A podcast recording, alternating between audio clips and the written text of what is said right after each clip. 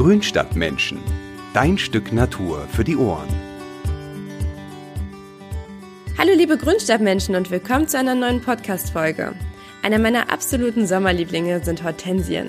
Ich finde, sie haben einfach mega schöne Traumblüten, die nicht nur im Garten gut aussehen, sondern auch eine super Figur als Strauß in der Vase machen. Aber sie haben nicht nur einen Platz in meinem Herzen gewonnen. Das erkennt man zum Beispiel daran, dass die deutsche Bezeichnung Hortensien auf dem lateinischen Wort hortus, was so viel bedeutet wie Garten, basiert. Das zeigt eigentlich schon, was sie für einen hohen Stellenwert bei uns haben. Wer die Folge Natur im Wandel schon gehört hat, der weiß, Hortensien gehören leider zu den sogenannten Klimaverlierern. Denn es wird immer heißer und damit kommen sie gar nicht so gut zurecht. Aber wie sich Hortensien trotzdem bei euch im Garten wohlfühlen und worauf ihr bei der Pflege alles zu achten habt, darum soll es heute gehen. Deswegen habe ich wie immer auch einen Gast im Podcast zu Besuch und die Stimme ist euch garantiert schon bekannt. Es ist nämlich Volkert. Viel Spaß beim Hören. Hallo Volkert, na, genießt du das schöne Wetter? Hallo Nicole. Naja, momentan ehrlich gesagt noch nicht so. Ich arbeite gerade im Homeoffice und äh, deswegen könnte es wegen mir auch gern ein paar Grad kühler sein.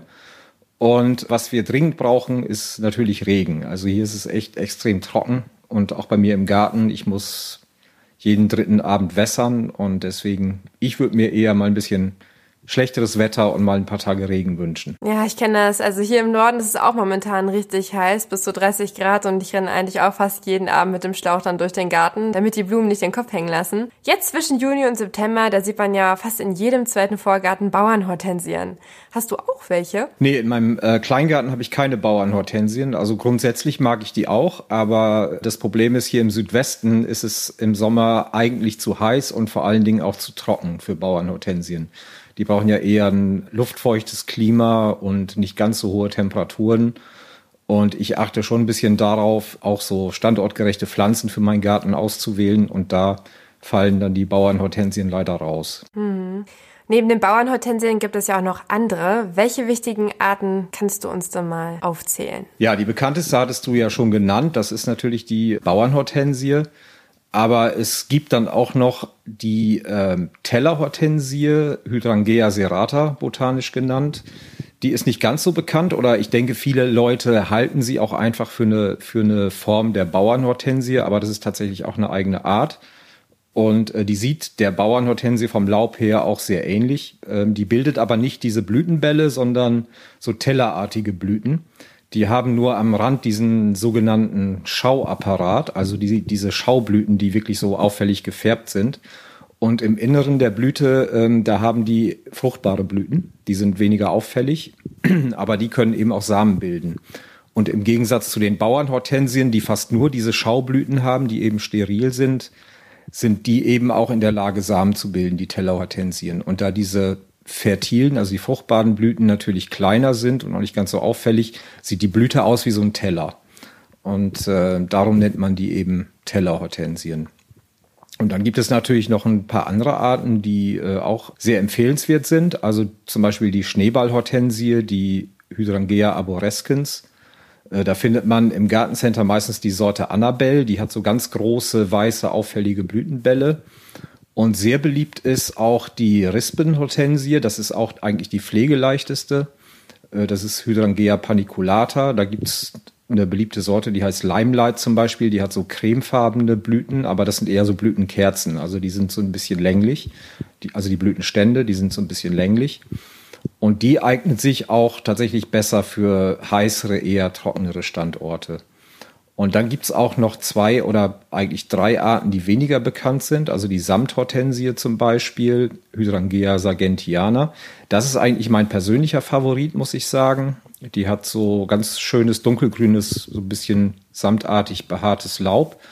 Die hat auch so tellerförmige Blüten und ähm, die haben außen weiße Schaublüten und innen diese fruchtbaren Blüten, die sind eben so lila Farben. Also es ist auch eine ganz nette Farbkombination. Und dann kann man noch nennen die Eichblatthortensie, Hydrangea quercifolia. Die hat wirklich Blätter, die sind so ein bisschen wie Eichenlaub geformt.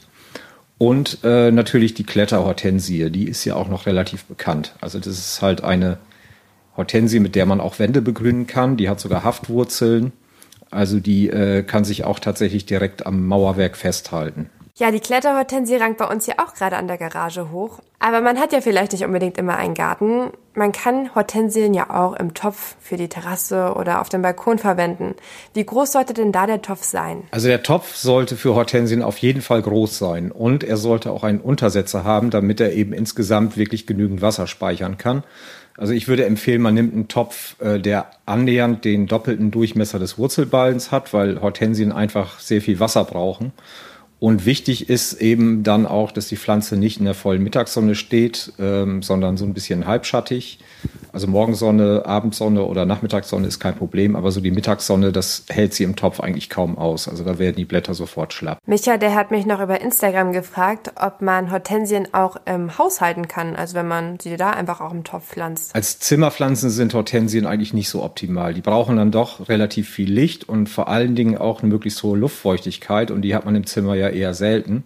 Also wenn man sie im Haus halten will, dann am besten in einem Wintergarten. Also da wachsen sie relativ gut. Ja, okay. Meine Lieblingssorte ist eigentlich Endless Summer, weil da ist der Name eigentlich schon Programm. Die bilden ja im Laufe der Saison wirklich immer neue Blütentriebe. Hast du auch eine Lieblingssorte? Ich habe also eine Lieblingsart, die hatte ich ja vorhin schon genannt. Das ist die Samthortensie. Aber die Endless Summer Sorten, die sind aus gärtnerischer Sicht natürlich auch so eine kleine Revolution gewesen, als die äh, gezüchtet wurden. Das war eigentlich so die erste Kreuzung aus Bauernhortensie und ich glaube Schneeballhortensie, aber bin ich mir nicht ganz sicher, äh, die eben in der Lage war zu remontieren. Das heißt, sie haben nicht nur an den Vorjahrestrieben Blüten gebildet, sondern auch an den neuen Trieben. Und das hat natürlich gewisse Vorteile. Also wenn man die alten Blüten dann rausschneidet, dann treiben manchmal in derselben Saison noch neue Blüten nach und man kann sie, wenn man will, auch im Frühjahr wirklich einfach über den Boden abschneiden und sie blüht dann trotzdem. Das machen die klassischen Bauernhortensien eben nicht, weil die die Blütenanlagen schon im Vorjahr anlegen. Also die sieht man dann auch, wenn man diese Knospen im Herbst mal öffnet, da sieht man, dass da schon so kleine, wirklich so kleine Blüten drin sind. Und äh, wie gesagt, diese Endless Summer Sorten, die die schaffen das auch noch während der Saison, diese Blüten zu bilden und äh, die öffnen sich dann auch noch. Blühen andere Sorten dann auch mehrmals im Jahr? Ja, es gibt inzwischen mehrere von diesen remontierenden Hortensiensorten, also diesen remontierenden Bauernhortensien. Zum Beispiel auch die Zuchtsorte Forever and Ever. Die kam kurz nach dieser Endless Summer Serie.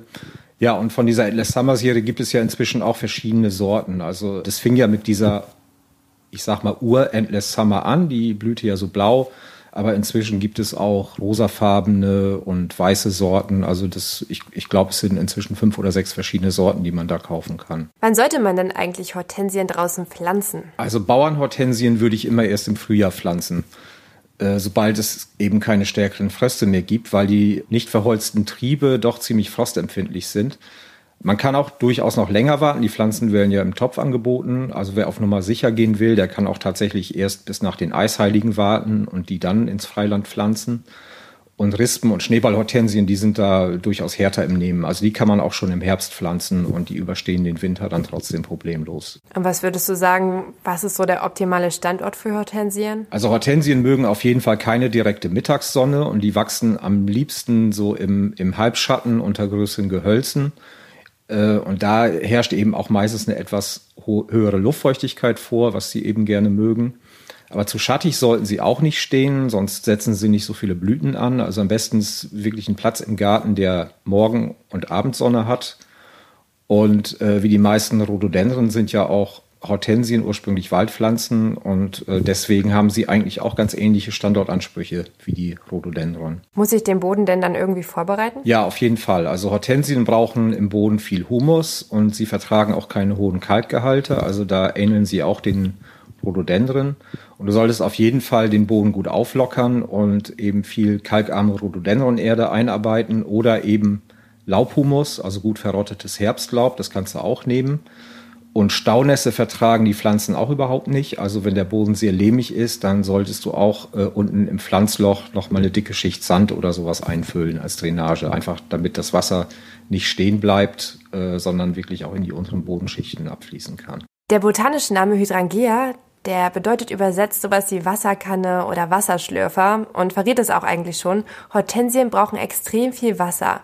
Woran erkenne ich denn, ob sie wirklich auch genug haben? Gibt es da irgendwie einen Richtwert? Also wenn Hortensien unter Wassermangel leiden, das sieht man den Blättern wirklich sehr schnell an. Also die werden dann schlapp und hängen so leicht, leicht runter.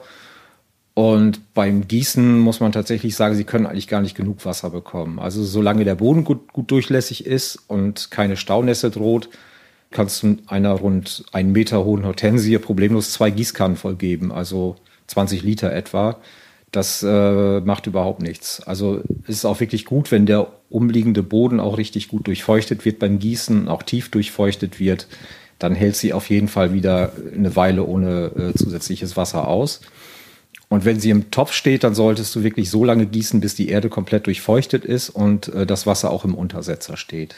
Ja, da hat man manchmal natürlich auch einiges zu tun. Gibt es denn auch Arten, die mehr Sonne vertragen als andere oder vielleicht auch weniger Wasser einfach brauchen? Ja, die hatte ich ja vorhin schon kurz genannt. Das sind die Rispenhortensien. Also die können tatsächlich auch sonniger stehen und die kommen auch an Standorten noch gut klar, die nicht ganz so feucht sind. Ja, dann wäre das vielleicht auch mal eine Überlegung wert. Welche Pflanzen würdest du denn als Pflanzpartner für Hortensien empfehlen? Also da gibt es eine ganze Reihe Stauden, die gut zu Hortensien passen. Also so diese klassischen Waldrandstauden eigentlich. Wichtig ist aber, dass man da Arten auswählt, die nicht zu konkurrenzstark sind, weil sie den Hortensien sonst leicht das, das Wasser im Boden streitig machen. Und sehr gut zu Hortensien passen, so nach, nach meinem Gefühl, verschiedene Blattschmuckstauden, zum Beispiel Funkien oder auch Heucherer oder Rotgersien. Und wenn man was mit auffälligeren Blüten haben möchte, dann kann man die auch sehr gut mit Astilben kombinieren. Die haben auch wirklich exakt die gleichen Boden- und Standortansprüche. Also die brauchen es auch halbschattig, die brauchen es feucht. Und äh, von bestimmten Geraniumarten, wie zum Beispiel dem Balkanstorchschnabel, da würde ich eher abraten. Also der ist wirklich äh, sehr konkurrenzstark und ähm, der lässt dann nach unten kaum noch Wasser durch. Und da kann das tatsächlich sein, dass die Hortensie dem Druck nicht standhält und dann wirklich anfängt zu kümmern. Also wer einen passenden Bodendecker noch sucht unter seinen Hortensien, der sollte lieber sowas wie die Schaumblüte zum Beispiel nehmen. Das ist Tiarella botanisch. Oder auch das kleine Immergrün. Das passt auch sehr gut zu Hortensien und das verträgt sich auch sehr gut mit der Pflanze. Carina, die möchte gerne ihren Strauch im Garten umpflanzen. Und jetzt hat sie mich bei Instagram gefragt, ob das überhaupt geht. Worauf muss sie da achten? Hortensien lassen sich auch nach vielen Jahren noch wirklich gut umpflanzen. Also sie haben ein relativ kompaktes Wurzelwerk. Und da sticht man die einfach mit einem großen Wurzelballen aus und achtet eben auch darauf, dass nicht zu viel Erde abfällt oder abbröckelt. Und am neuen Standort setzt man sie dann auf die gleiche Höhe wieder ein. Das ist wichtig. Also man darf sie nicht vergraben, auf gut Deutsch gesagt, also nicht zu tief in die Erde setzen. Das vertragen sie nicht. Also man muss wirklich gucken, dass die äh, wieder so auf dem alten Bodenniveau stehen. Und die beste Zeit zum Umpflanzen ist eigentlich so der Zeitraum von, von Mitte Februar bis Mitte März. Sie hatte noch eine Frage und zwar, ob sie die Hortensien auch stutzen soll und wenn ja, wie und wann das geht. Ja, also da muss man so ein bisschen unterscheiden. Es gibt die äh, Bauern- und Tellerhortensien, die werden eigentlich nur ganz wenig geschnitten. Dann gibt es die Schneeball- und Rispenhortensien, die blühen am neuen Holz. Die kann man stärker zurückschneiden. Also bei den Bauern- und Tellerhortensien, da schneidet man wirklich im Frühjahr nur die alten Blüten äh, ab und eben auch die erfrorenen Triebe kürzt man ein, bis in das gesunde Holz. Aber man sollte dann unter den Blüten immer noch zwei wirklich gut entwickelte Knospen stehen lassen. Da kann man auch mal kurz reingucken, ob da schon kleine Blüten drin sind, so dass die Pflanzen eben im selben Jahr auch noch blühen. Man kann sie natürlich auch stärker zurückschneiden. Das ist kein Problem. Die treiben aus dem alten Holz gut wieder aus, aber dann fällt eben für ein Jahr die Blüte aus. Und das möchte man ja eigentlich vermeiden. Und ein Sonderfall sind da die remontierenden Sorten, wie zum Beispiel Endless Summer oder auch Forever and Ever. Ähm, die kann man tatsächlich auch stärker zurückschneiden. Ich würde aber trotzdem nicht empfehlen, die ganz auf Bodenhöhe zurückzuschneiden, weil die dann relativ instabile Triebe bilden. Also da muss man dann eher so ein bisschen mit Augenmaß vielleicht die Triebe mal um die Hälfte zurücknehmen oder so. Dann sind sie einfach in sich ein bisschen stabiler und hängen auch nicht über. Ja, aber bei denen geht das grundsätzlich schon, dass man sie auch stärker zurückschneiden kann. Und bei den Schneeball- und Rispenhortensien, wie gesagt, die blühen am neuen Holz, die werden im Prinzip äh, im Frühjahr so geschnitten wie auch ein Sommerflieder. Also da kann man wirklich die alten Blütentriebe komplett zurücknehmen. Also es reicht, wenn man ein, zwei Knospen stehen lässt und dann treiben die stark wieder aus und bilden auch wirklich besonders große Blüten. Also bei denen ist es wirklich so, je stärker man sie zurückschneidet, desto äh, größer sind auch die neuen Blüten. Manchmal sind die Blüten ja rosa, manchmal sind sie kräftig blau und dahinter stecken ja nicht immer unbedingt nur die Sorteneigenschaften. Magst du uns da vielleicht noch mal kurz aufklären? Ja, also die Farbunterschiede sind zum Teil schon sortenbedingt. Also es gibt Sorten, die blühen immer rosa oder pink und dann gibt es andere, die können eben ihre Blütenfarbe verändern. Und das hat dann was mit dem Säuregehalt im Boden zu tun. Also wenn der pH-Wert niedrig ist im Boden, dann blühen sie äh, eher blau oder bläulich. Und wenn er mehr Richtung neutralen Bereich, so ab pH 6 geht, dann äh, blühen sie eigentlich rosa. Man kann die Blütenfarben ja auch selber beeinflussen. Magst du vielleicht mal kurz erklären, Step by Step, wie das funktioniert? Ja, also dafür müssen natürlich ein paar Voraussetzungen erfüllt sein. Also zuerst mal braucht man eine Hortensie, die überhaupt ihre Farbe ändern kann. Also diese alten Bauernhortensiensorten, die so blasse rosa Blüten haben, die können das eigentlich alle, aber es gibt eben auch diese intensiv rosafarbenen Sorten, wie zum Beispiel die Sorte Massia. Also die äh, kann das nicht, die blüht immer rosa. Die blauen Sorten der Endless Summer Serie, die können das auch, also die lassen sich auch umfärben. Und die zweite wichtige Voraussetzung ist eben der Boden. Also wenn man einen eher lehmigen Boden hat, wird das Blaufärben auch schwierig. Das liegt einfach daran, dass die Tonminerale im Boden eben den pH-Wert stark abpuffern. Also selbst wenn man da äh, wirklich saure Erde oder Tannennadeln oder irgendwas zusetzt, ähm, dann kriegt man den pH-Wert auf Dauer eigentlich kaum unter 6. Die intensivste blaue Farbe zeigen Hortensien eben erst ab einem pH-Wert unter 5 oder so um 5. Und äh, wenn dann der pH-Wert im Boden bei 6 liegt, dann färben sie sich schon leicht wieder rosa um. Und deswegen ist eigentlich ein sandiger Boden optimal. Der lässt sich viel leichter runterbringen im pH-Wert. Und der muss dann einen ganz hohen Humusanteil haben. Das ist eben wichtig, weil Humus auch eigentlich eher eine saure Bodenredaktion hat, zumindest wenn man rein Laubhumus oder, oder Rindenhumus oder sowas nimmt.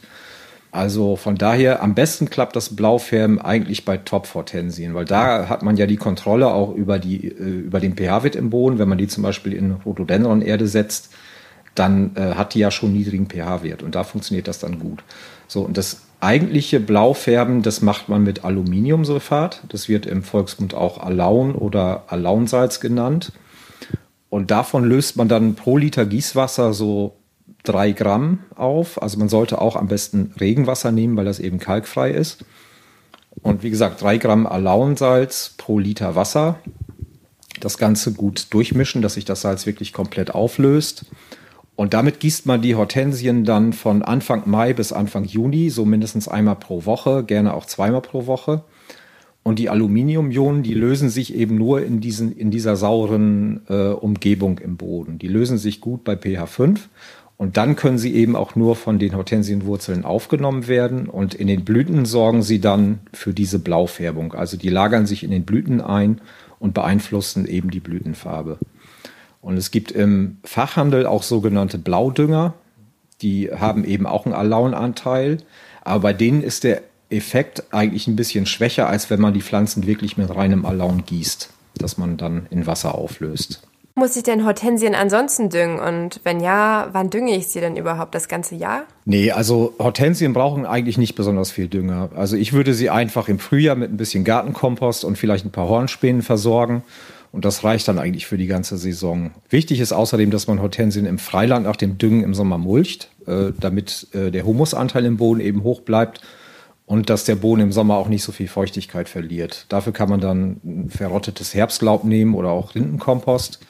Und im Topf kann man normalen flüssigen Rhododendron-Dünger nehmen. Also der eignet sich auch hervorragend für Hortensien und der wird dann einfach ja so alle zwei Wochen mal mit dem Gießwasser verabreicht. Ich will es eigentlich noch gar nicht so laut sagen, aber langsam ist der Sommer auch vorbei und die Tage werden immer kürzer. Der Herbst steht einfach vor der Tür. Wie bereite ich denn meine Hortensien auf die kalte Jahreszeit vor? Wenn die Hortensie im Topf steht, ist es wichtig, dass du die gut einpackst. Also dann stellst du die am besten in eine große Holzkiste und äh, schüttest eben die Hohlräume mit, mit Herbstlaub zu oder mit Rindenmulch. Und dann musst du die an einen Platz stellen, wo die eben regengeschützt ist, weil Feuchtigkeit ist schwierig im Winter, dann bildet sich schnell Staunässe und im Winter verbrauchen die Pflanzen einfach kaum Wasser. Und wichtig ist eben auch, dass der Platz ein bisschen frostgeschützt und auch schattig ist. Also optimal ist eigentlich ein Platz, so wenn, wenn du die auf dem Balkon hast oder auf der Terrasse, so dicht an der Hauswand unter einem Dachvorsprung oder sowas. Halten die Pflanzen denn Frost aus? Also wenn sie im Topf sind, kann das tatsächlich passieren, wenn der Wurzelballen komplett durchfriert, dass die Pflanze kaputt geht. Aber wenn sie im Freiland wachsen, da frieren sie zwar zurück, aber sie treiben normalerweise im Frühjahr gut wieder durch. Es kann dann eben nur mal sein, dass bei nach besonders starken Wintern die Blüte bei Bauern und, und Tellerhortensien mal komplett ausfällt. das Zurückfrieren ist bei den Pflanzen eigentlich auch völlig normal, wenn die im Freiland stehen, weil die Triebe im Herbst nie ganz ausreifen. Also wenn du mal guckst, du siehst immer noch, dass die so hinten so einen grünen oder oben so einen grünen Triebabschnitt haben, der noch nicht richtig verholzt ist. Und da reichen wirklich ein paar Minusgrade, dass der eben äh, erfriert. Aber das ist wie gesagt nicht schlimm. Also man schneidet die Hortensien ja sowieso im Frühjahr ein bisschen zurück.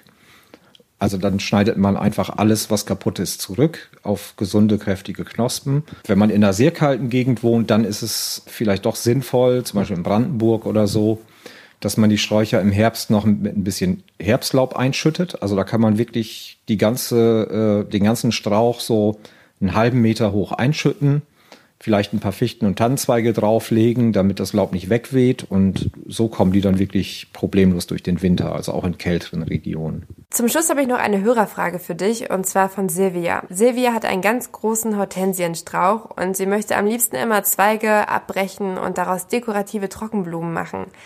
Leider werden sie beim Trocknen immer ganz brüchig und verlieren an Farbe. Hast du da einen Tipp, wie sie die schonender trocknen kann? Ja, Silvia, wichtig ist, dass du die Hortensienblüten zum Trocknen schattig aufhängst, also nicht in der vollen Sonne, weil durch, durch das UV-Licht zersetzen sich die Farbstoffe sehr schnell und verlieren sie also relativ schnell ihre Farbe. Und länger konservieren kannst du die Farbe sehr gut mit Glycerin. Da mischst du einfach im Verhältnis 1 zu 2 Glycerin mit Wasser. Das füllst du in eine Blumenvase und da stellst du die Stiele mit den Blüten rein und lässt die da einfach so lange drin, bis die Flüssigkeit verdunstet ist. Und die Hortensien nehmen eben das Glycerin auf und das lagert sich in diesen Blütenblättern an. Das Glycerin, das ist ein mehrwertiger Alkohol, ein sogenannter. Und das konserviert wirklich die Farbe und stabilisiert die Farbe in den Blütenblättern. Also wenn man das macht, dann ähm, halten die getrockneten Hortensienblüten problemlos die Farbe so zwei Jahre lang. Hm, das werde ich auch mal ausprobieren. Das habe ich auch noch nie gemacht. Schöne Anregung. Ja, also ich habe es selber noch nicht ausprobiert, aber das hat eine Bekannte von mir mal gemacht und das hat bei der sehr gut funktioniert. Na, dann wird es bei uns bestimmt auch funktionieren. okay, ja, dann sind wir auch schon wieder am Ende der Podcast-Folge angelangt. Möchtest du noch irgendwie was loswerden zum Thema Hortensien, Volkert? Ja, also Grundsätzlich kann man zum Thema Hortensien vielleicht nochmal sagen, dass die leider, äh, so hart es klingt, zu den sogenannten Klimaverlierern gehören. Also wenn die Sommer wirklich immer heißer und trockener werden in Deutschland, dann wird es auch immer schwieriger, Hortensien ähm, im Garten zu halten. Also man muss da schon viel gießen, damit die Pflanzen vital und äh, wüchsig bleiben ein bisschen abpuffern kann man das Problem tatsächlich, wenn man wirklich auf den richtigen Standort achtet. Also wenn der Boden schön humusreich ist, wenn der Boden gemulcht ist und wenn sie eben wirklich nicht in der direkten Mittagssonne stehen, sondern schattig unter Bäumen, wo es auch ein bisschen luftfeuchter ist. Und wenn man das berücksichtigt, dann kriegt man das in der Regel schon hin, dass die Pflanzen im Garten äh, gut aussehen, auch wenn die Sommer dann leider immer trockener und heißer werden. Ja, nach einem Lieblingsrezept kann ich dich leider bei Hortensien nicht fragen, aber ich denke, du hast uns trotzdem viele super Tipps mitgebracht. Vielen Dank. Ja, sehr gerne und bis zum nächsten Mal. Ja, bis zum nächsten Mal. Tschüss. Tschüss. Wenn euch der Podcast gefallen hat, dann abonniert ihn gerne, um keine neue Folge mehr zu verpassen. Vielleicht habt ihr auch Hortensien, dann schickt mir doch gerne eure schönsten Bilder über Instagram und Facebook. Und falls ihr noch Fragen habt, dann könnt ihr sie natürlich auch gerne bei mir loswerden. Und ansonsten wünsche ich euch ein tolles Wochenende und hoffe, dass ihr es euch so richtig gemütlich macht bei euch im Garten. Bis dann, eure Nicole.